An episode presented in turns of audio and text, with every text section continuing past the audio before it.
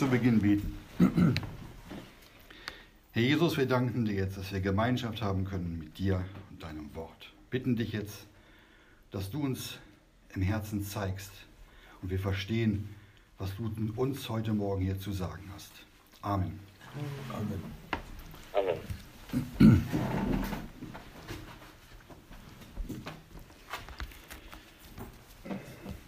Ja, dann lesen wir den zweiten Korintherbrief, Kapitel 5, den Vers 17.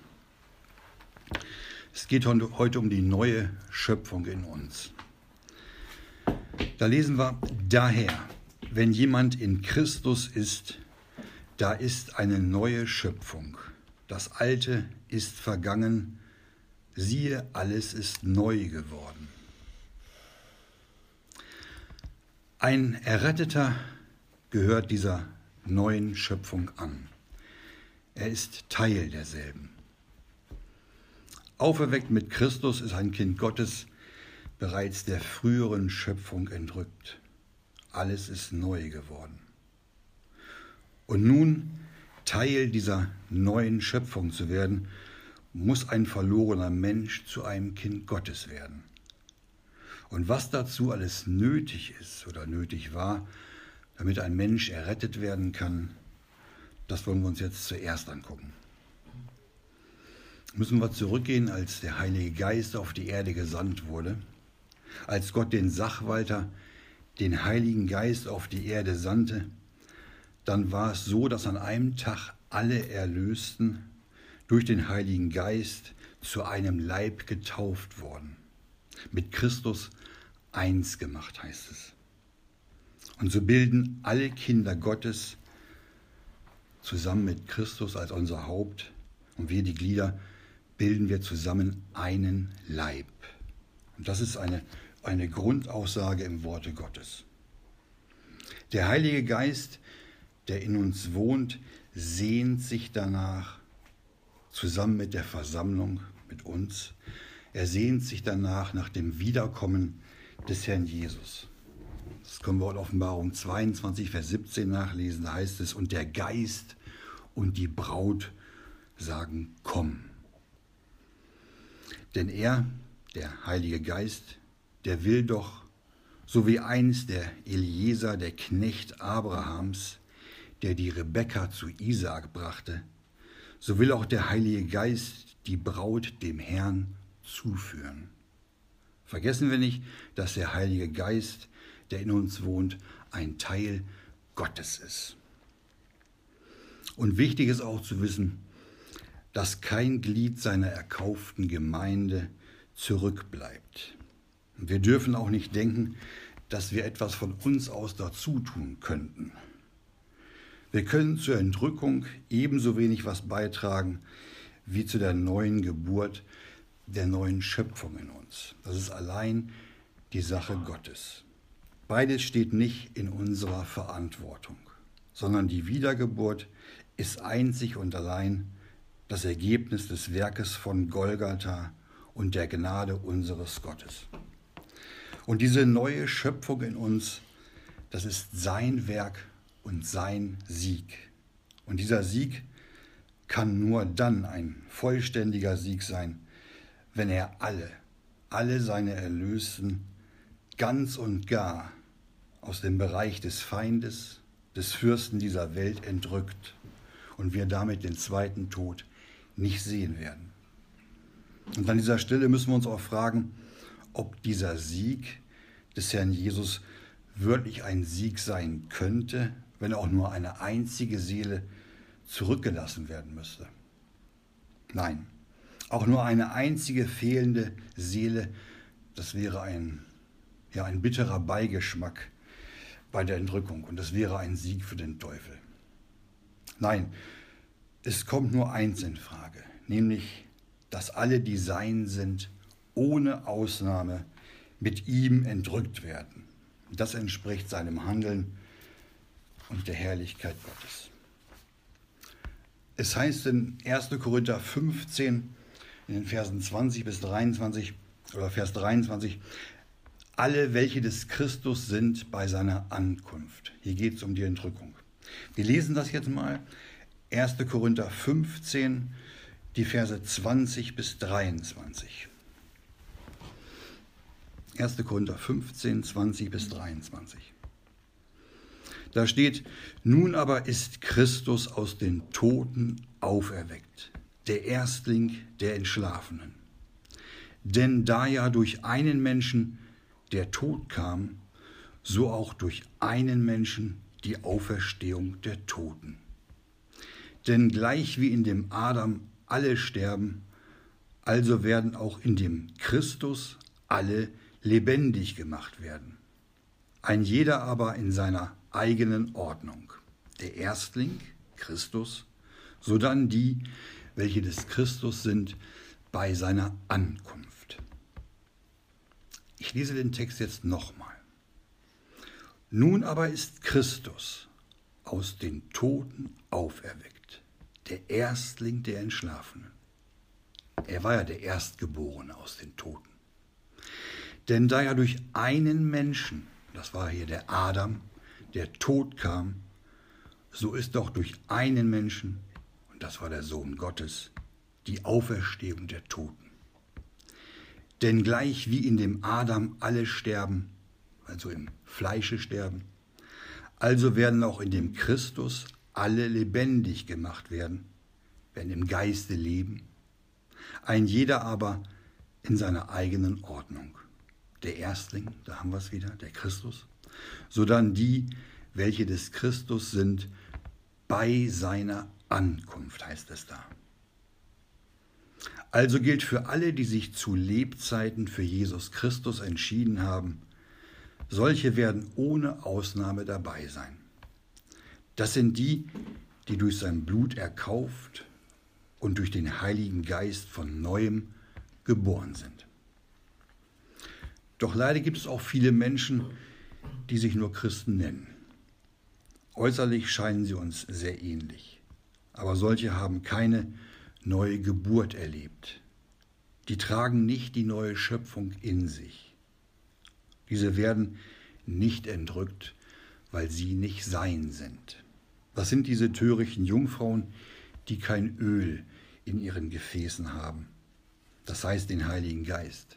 Und damit das Leben aus Gott nicht besitzen. In der Gnadenzeit, in der wir heute leben, da darf jeder, der da will, kommen. Aber man darf mit der Gnade Gottes auch nicht spielen. Doch über solche Scheinkristen wollen wir heute nicht reden. Heute geht es ja um die neue Schöpfung in uns. Wir müssen noch mal darauf hinweisen, dass das Wort Gottes ganz klar und ohne jede Einschränkung sagt, welche des Christus sind bei seiner Ankunft. Wer also bei der Ankunft des Herrn Jesus nicht zu ihm gehört, nicht sein Eigentum ist, solche werden nicht entrückt.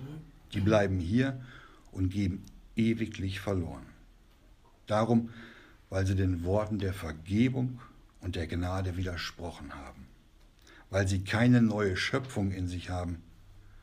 Aber wir tragen diese neue Schöpfung in uns. Auch wenn wir gerne und ganz dem Herrn in völliger Hingabe nachfolgen möchten, dann werden wir uns doch irgendwann eingestehen müssen, wie wenig wir dem göttlichen Vorbild entsprechen und wie oft wir untreu gegen unseren Gott sind. Und dennoch ist sie da, die neue Schöpfung in uns. Äußerlich ja, äußerlich sind wir von den verlorenen Menschen gar nicht zu unterscheiden. Und trotz der neuen Schöpfung in uns entsprechen wir oft dem göttlichen Vorbild nicht. Sogar der Apostel Paulus, der schrieb den Philippern in Philippa 3, Vers 12, nicht, dass ich es schon ergriffen habe, ich jage ihm aber nach. So sehr wir uns bemühen, ihm gleichförmig zu sein. Oftmals klappt es nicht. Und da müssen wir uns fragen, wie sehr bemühen wir uns denn, ihm gleichförmig zu sein? Wie stark ist unser Verlangen, dem Herrn Jesus ähnlicher zu werden? Jagen wir wie Paulus diesem Ziel auch nach? Wollen wir uns wirklich durch ihn verändern lassen? Die Voraussetzung dafür muss natürlich gegeben sein. Und diese Voraussetzung ist, dass wir wiedergeborene Kinder Gottes sind oder Söhne Gottes, wie die Schrift uns mitteilt. Denn wir sind ja versöhnt mit Gott. Das heißt ja erst 2. Korinther 5, Vers 20, lasst euch versöhnen mit Gott. Und das ist diese gute und frohe Botschaft, die schon über 2000 Jahre durch alle Lande zieht. Das ist das liebliche Evangelium, das seit Zeit der Apostel von so vielen Christen verkündigt wird. Lasst euch versöhnen mit Gott. Das ist die Grundvoraussetzung, dass Christus in uns wohnt. Dass wir des Christus sind, dann ist da in uns diese neue Schöpfung. Und diese gute Botschaft, die bewirkt noch heute, dass sie den zitternden Sünder aufrichtet. Die bewirkt noch heute, dass der Gottlose gerecht gesprochen wird. Und sie bewirkt noch heute, dass Verlorene wieder zurückkommen und Gefangene erlöst werden. Diese frohe Botschaft ist eine Kostbarkeit für jeden, sobald er diese in Wahrheit annimmt. Dann erst erkennt man, dass alles vergebens war und man sich vergeblich abgemüht hat, dem gerechten Gott durch seine Werke wohl zu gefallen. Durch Werke können wir Gott nicht gefallen. Diese gute Botschaft, die stößt aber auch auf viele teilnahmslose und gleichgültige Herzen, die sich eben nicht daran erfreuen und ihre heilende und tröstende Kraft nie erfahren.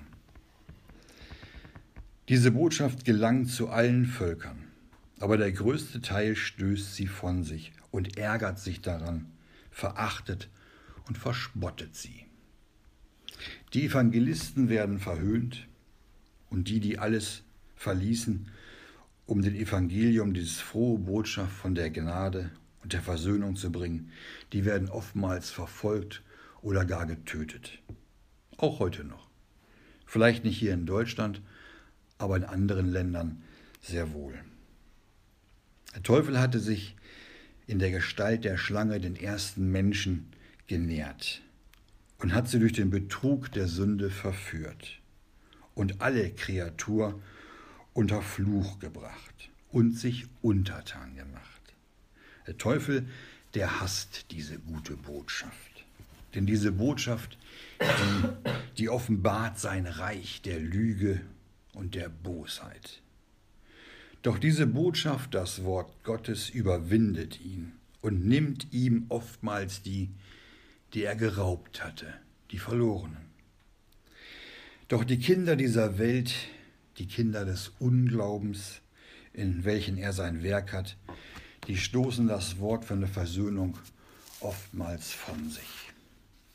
Und noch heute gilt diese gute Botschaft. Lasst euch versöhnen mit. Und solange die Gnadenzeit dauert, wird diese Botschaft immer irgendwo ausgerufen. Versöhnen durch den Tod seines eingeborenen Sohnes durch das Lamm Gottes, welches die Sünde der Welt wegnimmt. Auch hier zu uns, hier nach Bremerhaven, ist diese gute Botschaft gedrungen. Auch uns ist das Evangelium nicht fremd geblieben. Wir haben Ja zu Christus am Kreuz gesagt, haben Ja zu seinem Leiden und Sterben gesagt und wurden letztlich aus Gnaden errettet. Wir sind versiegelt in unserer Seele, können niemals wieder verloren gehen und tragen diese neue Schöpfung, den auferstandenen Christus in uns. Daher heißt es, wenn jemand in Christus ist, da ist eine neue Schöpfung. Der Erlöste gehört dieser neuen Schöpfung an. Er ist ein Teil derselben. Auferweckt mit Christus ist ein Kind Gottes bereits der früheren Schöpfung entrückt. Alles ist neu geworden. Und in Vers 18 heißt es, Alles aber von dem Gott, der uns mit sich selbst versöhnt hat durch Jesus Christus und hat uns den Dienst der Versöhnung gegeben. Wir sind in Frieden mit Gott, weil Gott selbst der Mittelpunkt und die Quelle dieser Neuschöpfung uns mit sich selbst versöhnt hat. Dieser Dienst der Versöhnung liegt nun darin, vielen anderen die gute Botschaft weiterzugeben, damit noch viele versöhnt werden mit Gott. Wir waren einst in Sünde und Finsternis, waren dem Leben Gottes, ja, es das heißt dem Leben Gottes entfremdet und waren sogar Feinde Gottes. Aber Gott hat uns durch das Blut seines geliebten Sohnes mit sich selbst versöhnt. In ihm hat er jedes Hindernis beseitigt und uns angenommen und uns mit sich selbst in die innigste Beziehung gebracht. Wir sind neue Geschöpfe in Christus geworden und damit ist uns eine neue Natur geschenkt worden.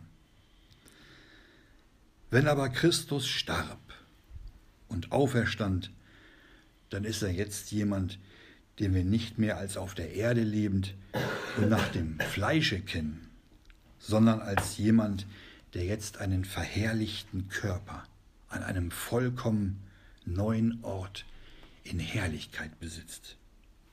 Und genau das bringt den Paulus dazu, von dieser neuen Schöpfung zu sprechen. Der Tod, der Tod ist das Ende der alten Schöpfung. Und die Auferstehung ist der Anfang der neuen Schöpfung. In der alten Schöpfung wurde zuerst die materielle Welt geschaffen, dann Adam, das Haupt dieser Schöpfung. In der neuen Schöpfung kommt zuerst Christus, das Haupt, und dann diejenigen, die des Christus sind. Nach 1. Korinther 15, 23. Und schließlich wird es auch einen neuen Himmel und eine neue Erde geben, in der das Alte vergangen ist. Vergangen ist dann Sünde, Leid, Schmerz, Tränen und Tod. Dort sind alle Dinge neu, alles aber von Gott. Alle Dinge in diesem neuen Himmel und der neuen Erde sind von Gott und alle Dinge werden auch passend für Gott sein. Der wiedergeborene Gläubige hat den neuen Menschen angezogen, obwohl er seine alte Natur immer noch unveränderlich besitzt. Er hat die neue Natur, die neue Schöpfung empfangen, die nach Gott geschaffen ist, in wahrhaftiger Gerechtigkeit und Heiligkeit nach Epheser 4, Vers 24. Den Ursprung und die Eigenschaften des neuen Menschen wollen wir uns gleich genauer durch sein Wort zeigen lassen. Wir werden sehen, dass die Wiedergeburt eine neue Schöpfung ist und nicht eine reine Verwandlung oder das Einbringen einer neuen Sache und nicht eine Veränderung des Alten ist, sondern was völlig Neues. Genauso wie wir die menschliche Natur bei unserer natürlichen Geburt erhalten haben, so erhalten wir die göttliche Natur durch die Wiedergeburt in Christus. Wir kennen den Nikodemus, das war ein religiöser Mann, der nachts zum Herrn Jesus kam. Und der Jesus sagt ihn in Johannes 3, Vers 3, Wahrlich, wahrlich, ich sage dir, es sei denn, dass jemand von neuem geboren werde, so kann er das Reich Gottes nicht sehen. Von neuem geboren werden steht da. Wenn nicht, kann ein solcher das Reich Gottes nicht sehen. Und in, erst, und in Johannes Evangelium 1, Verse 12 und 13, da steht, so viele ihn aber aufnahmen, denen gab er das Recht, Kinder Gottes zu werden. Denen, die an seinen Namen glauben, welche nicht aus Geblüt, also vererbt, noch aus dem Willen des Fleisches, aus sich selbst heraus, noch nach dem Willen des Mannes, sondern aus Gott geboren sind. Und Galater 3, Vers 26, denn ihr alle seid Söhne Gottes durch den Glauben an Christum Jesum. Nichts anderes. Wir werden gleich noch einige Bibelstellen hören und auch gerne zum Mitschreiben, um Nacharbeiten, um das zum Nacharbeiten zu haben für zu Hause. Wir hoffen, dass wir alle erkennen, dass ein Mensch nach Apostelgeschichte 4, Vers 12 errettet werden muss. Und welche Bedeutung diese Verse für jeden Menschen haben, der der Einladung Gottes, sich versöhnen zu lassen, nicht folgt. Nicht jeder Mensch, der geboren ist, ist ja automatisch ein Kind Gottes. Nur wer wiedergeboren ist, wie die Schrift es sagt, ist ein Kind Gottes. Nur ein solcher hat die neue Schöpfung in sich. Wir können jetzt die Bibelstellen, die kommen, ruhig mitschreiben. Epheser 4, Vers 24. Da geht es los und angezogen habt den neuen Menschen, der nach Gott geschaffen ist, in wahrhaftiger Gerechtigkeit und Heiligkeit. Dieser neue Mensch, der nach Gott geschaffen ist, den haben wir angezogen. Sollten wir jedenfalls. Nochmals unser Text. Daher, wenn jemand in Christus ist, da ist eine neue Schöpfung. Das Alte ist vergangen, siehe, alles ist neu geworden. Wer in Christus ist, wer wiedergeboren ist, da ist eine neue Schöpfung. Das gilt nicht für das alte Fleisch, sondern nur für den erneuerten inneren Menschen. Für den ist alles neu geworden, denn die Seele ist versiegelt und wird den zweiten Tod nicht sehen. Und dieser neue Mensch, diese neue Schöpfung in uns ist verbunden mit Christus. Galater 2, Vers 20. Da heißt es, ich bin mit Christo gekreuzigt. Und nicht mehr lebe ich, sondern Christus lebt in mir.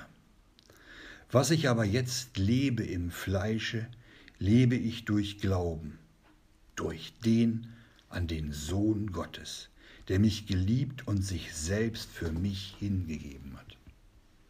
Das kann nur jemand sagen, der die Errettung aus Gnaden erfahren hat und weiß, dass der Sohn Gottes sich aus Liebe zu ihm an das Kreuz nageln ließ. Paulus wusste das.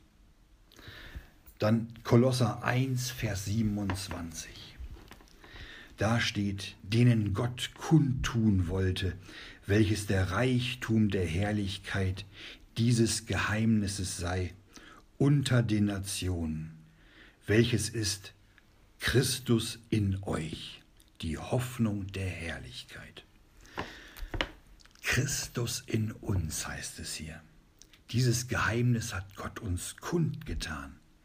Diese Hoffnung der Herrlichkeit, die wir haben, weil wir an den glauben, der in uns ist. Gott wohnt in uns. Und dann Kolosser 3, die Verse 3 bis 4. Denn, denn ihr seid gestorben, steht da, und euer Leben ist verborgen mit dem Christus in Gott. Wenn der Christus, unser Leben, heißt es hier wieder, geoffenbart werden wird, dann werdet auch ihr mit ihm geoffenbart werden in Herrlichkeit. Hier steht, dass der Christus, der unser Leben ist, geoffenbart werden wird. Ja, wir mit ihm geoffenbart werden in Herrlichkeit. 2. Petrus 1, Vers 4. Da heißt es, durch welche er uns die größten und kostbaren Verheißungen geschenkt hat auf dass ihr durch diese Teilhaber der göttlichen Natur werdet. Er hat uns die größten und kostbarsten Verheißungen, Versprechen geschenkt, dass wir Teilhaber der göttlichen Natur sind, weil Christus in uns wohnt. Wir der Tempel Gottes sind. Können wir das erfassen? Römer 8, Vers 10. Römer 8, Vers 10. Wenn aber Christus in euch ist, so ist der Leib zwar tot, der Sünde wegen, der Geist aber Leben der Gerechtigkeit wegen. Der Leib also, unser Fleisch, ist und bleibt tot. Der Sünde wegen, unrettbar. Der Geist dessen, der in uns wohnt, schenkt uns Leben der Gerechtigkeit wegen. Denn wir sind gerechtfertigt durch den Glauben an sein Blut. 1. Johannesbrief, Kapitel 5, Verse 11 bis 12. Da steht, und dies ist das Geheimnis, dass Gott uns ewiges Leben geschenkt hat. Und dieses Leben ist in seinem Sohne. Wer den Sohn hat, hat das Leben. Wer den Sohn Gottes nicht hat, hat das Leben nicht. Das Zeugnis, das Gott uns gegeben hat, dass wir ewiges Leben haben in seinem Sohne. Und alle, die den Sohn nicht haben, alle, die Jesus ablehnen, die haben das Leben nicht. Alle, die durch Jesus Christus wiedergeboren sind, die haben diese neue göttliche Natur Christi in sich. Und so besteht ein Gläubiger zusammen aus der alten Natur und der neuen, der neuen Schöpfung in uns. Im, ja, im Neuen Testament sagt der Apostel Paulus, nicht mehr ich, nicht, äh, nicht mehr lebe ich, sondern Christus lebt in mir. Aber er sagt auch, denn ich weiß, dass in mir, in meinem Fleische nichts Gutes wohnt. Hier sehen wir nochmal diese zwei Naturen, die alte Schöpfung nach dem Fleische und die neue Schöpfung nach dem Geiste. Wir können auch mal ins Alte Testament sehen, zum Hiob. Ähm, der Hiob, da steht gleich in Vers, Kapitel 1, Vers 8, der war ein vollkommener und rechtschaffener Mann und gottesfürchtig steht da. Und dieser Hiob, der sagt am Ende des Hiob-Buches in Kapitel 42, Vers 6, da sagt er tatsächlich, darum verabscheue ich mich und bereue in Staub und Asche. Der Hiob, der sah seine Lebensumstände, was Gott zuließ und führte und wie lieblich und herrlich Gott alles machte und wie er den Hiob gesegnet hatte. Und so erkannte Hiob sein eigenes Ich und verabscheute es. Oder gucken wir nach Daniel, der ein Mann Gottes war. Daniel 10, Vers 8. Da sagt der Daniel, und es blieb keine Kraft in mir, und meine Gesichtsfarbe verwandelte sich an mir bis zur Entstellung, und ich behielt keine Kraft. Als er dieses große Gesicht sah, diese Offenbarung Gottes, da merkte Daniel sehr schnell, dass er so wie er war vor Gott nicht bestehen kann. Erst, erst als eine Hand ihn anrührte und der Mann mit seiner Stimme zu ihm sagte, Daniel, du vielgeliebter Mann. Erst da stand der Daniel zitternd auf. Das alte Fleisch hatte Angst vor Gott. Die alte Natur wird blass und hat keine Kraft.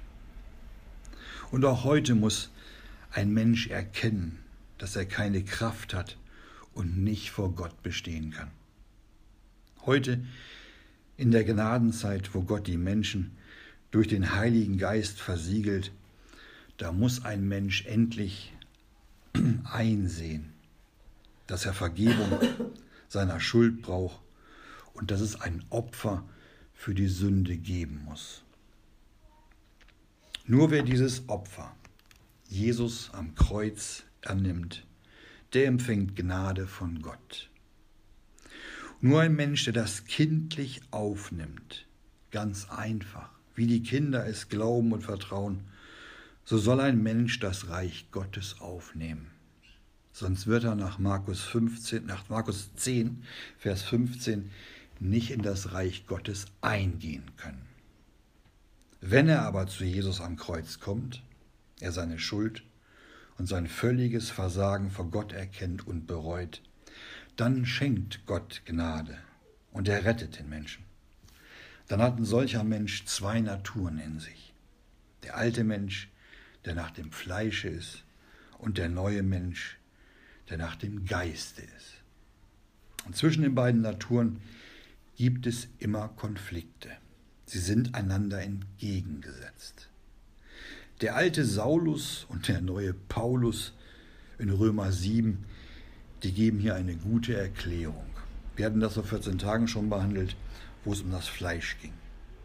Es ist eine große Erfahrung, die der Paulus hatte und die auch heute noch oftmals junge Gläubige entmutigen und verwirren.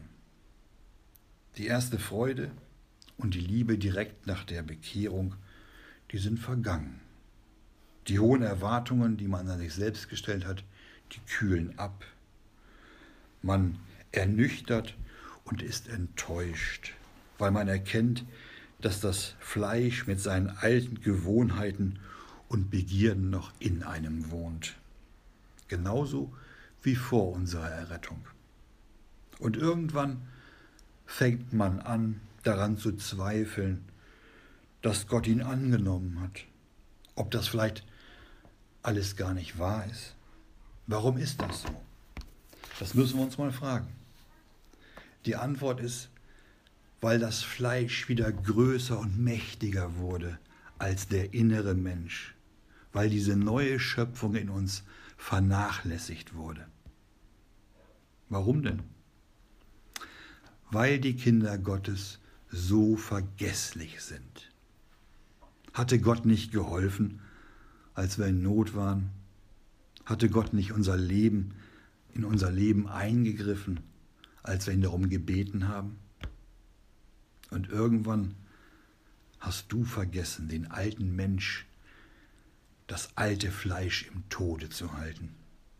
Und dann beginnt eine gefährliche Zeit für ein Kind Gottes. Es ist entmutigt und steht in der Gefahr, geistlich zu sterben, weil es die Wohltaten Gottes vergessen hat und sich das alte Fleisch wieder riecht. Dann knallen in der Finsternis die Sektkorken. Auch Paulus schreit nach Befreiung, als er in der gleichen Situation ist. Er nennt seine alte Natur den Leib des Todes nach Römer 7. Und die Befreiung von dem alten Fleisch kann nicht durch eigene Anstrengung erfolgen, noch durch eigene Versuche, sich an das Gesetz zu halten, sondern allein durch Jesus Christus, unseren Herrn. Das Vorhandensein des alten Fleisches, das ist auch keine Entschuldigung darin zu leben. Wir lernen, dass unser alter Mensch mit Christus gekreuzigt ist und dass wir den alten Menschen im Tode halten sollen. Wir sollen sogar nach Kolosser 3, Vers 5 unsere Glieder töten, die auf der Erde sind. Die gesegnete Aufgabe des Heiligen Geistes ist es, das Fleisch zu besiegen. Und Galater 5, Verse 16 bis 17 da heißt es, ich sage aber, sagt Paulus, wandelt im Geiste und ihr werdet die Lust des Fleisches nicht vollbringen. Denn das Fleisch gelüstet wider den Geist, der Geist aber wider das Fleisch. Solche aber sind einander entgegengesetzt, auf dass ihr nicht das tut, was ihr wollt. Und er schreibt auch an die Korinther, der Paulus in Korinther, 2. Korinther 4, Vers 16, Deshalb ermatten wir nicht, sondern wenn auch der äußere Mensch verfällt, so wird doch der innere Tag für Tag erneuert. Paulus hat gemerkt, dass der äußere Mensch verfällt und er ermattete nicht, weil der innere Mensch Tag für Tag erneuert wird. Denn Paulus der wandelte im Geiste. Also verfällt der äußere Mensch. Der äußere Mensch, der in Berührung mit dieser Erde ist. Er verfällt unter der Last der Sünde, Schwachheit und Alterung. Aber der innere Mensch, der Mensch, der in Berührung mit geistlichen und unsichtbaren Dingen ist, der wird Tag für Tag erneuert. Es gibt also ein geistliches Wachstum am, am inneren Menschen. Wir lesen jetzt nochmal zusammen den zweiten Korintherbrief, die Verse 17 und 18. 2. Korinther 4, Vers 17 und 18. Da steht, denn das schnell vorübergehende Leichte unserer Drangsal bewirkt uns ein über die Maßen überschwängliches, ewiges Gewicht von Herrlichkeit, indem wir nicht das anschauen, was man sieht, sondern das, was man nicht sieht. Denn das, was man sieht, ist zeitlich. Das aber, was man nicht sieht, ewig. Nachdem Paulus davon gesprochen hat, dass die Drangsal, die Leiden dazu führen, dass der innere Mensch erneuert wird, bezeichnet er die gegenwärtigen Drangsale als leicht, augenblicklich, als das Gute bewirkend. Die vorübergehenden Leiden sind zeitlich, aber sie bewirken ein ewiges Gewicht von Herrlichkeit.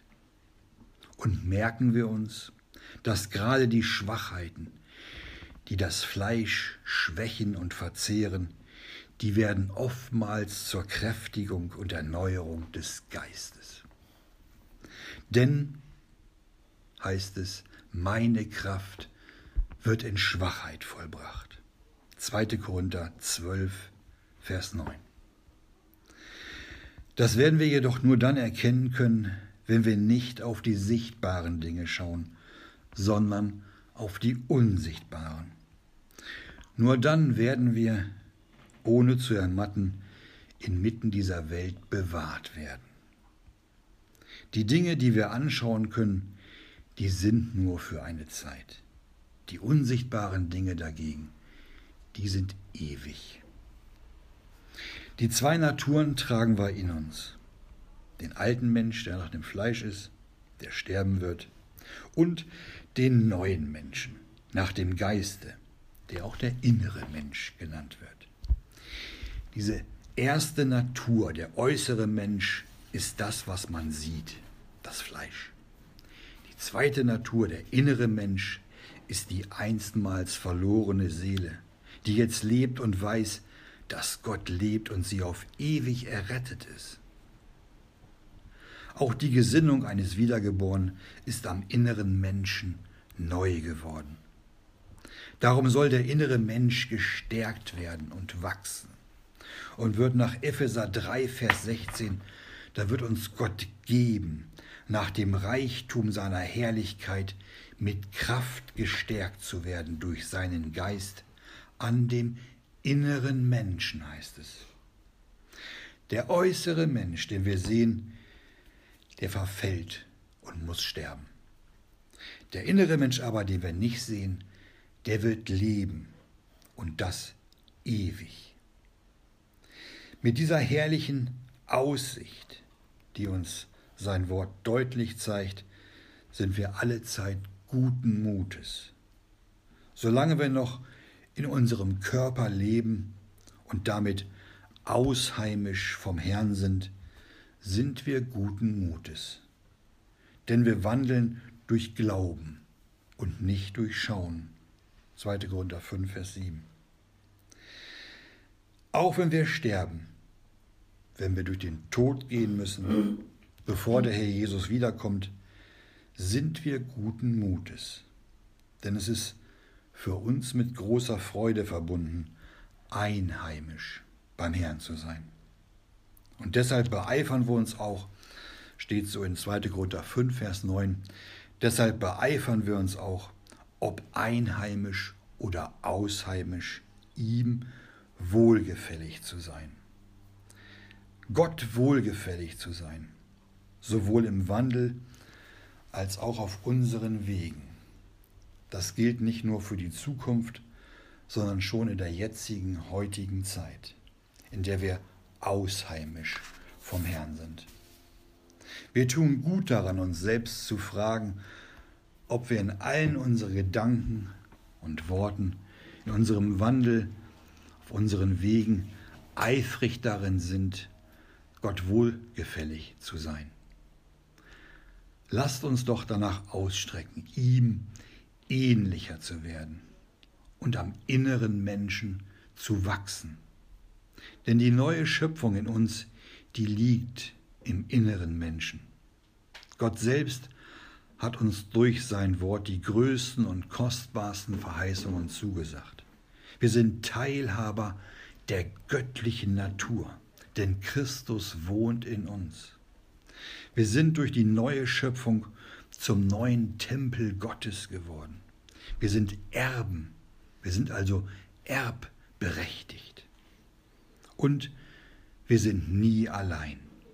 Unser Gott ist immer bei uns. Er sieht alles, er weiß alles und er kennt uns besser als wir uns selbst. Es wäre völlig sinnlos, wegzulaufen oder so zu tun, als wäre Gott nicht da. Denn wir sind erkaufte und geliebte Kinder unseres Gottes. Christus, der Christus soll in uns Gestalt annehmen, soll also größer werden in uns, in uns wachsen. Ihm sollen wir ähnlicher werden, damit wir auch, wie einst Johannes der Täufer sagen kann, Johannes 3, Vers 30, er muss wachsen, ich aber abnehmen. Amen. Amen.